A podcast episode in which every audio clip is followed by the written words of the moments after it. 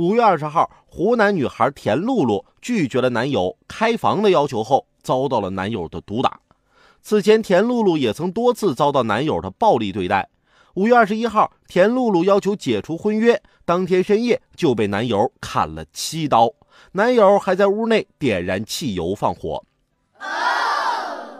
心疼这姑娘啊，还没结婚呢就遭此毒手，这真要结婚了，那不得天天被家暴？人都说希望谈一场以结婚为目的的不分手的恋爱，那也不是一场不敢说分手的恋爱啊。有时候，爱情是盲目的，让你在一开始还没看清对方是什么样子的时候就深陷其中。我有个表妹，因为小时候啊头部受过一些小伤，一次性最多呢只能记住三个人，长期以来呢她只能记住爸爸妈妈还有我。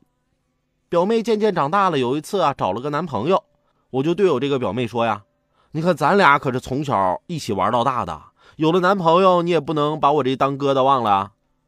但有一天，我表妹突然就哭着回来了，我怎么回事？我赶紧上去安慰啊！表妹一把就把我给推开了。你到底是谁呀？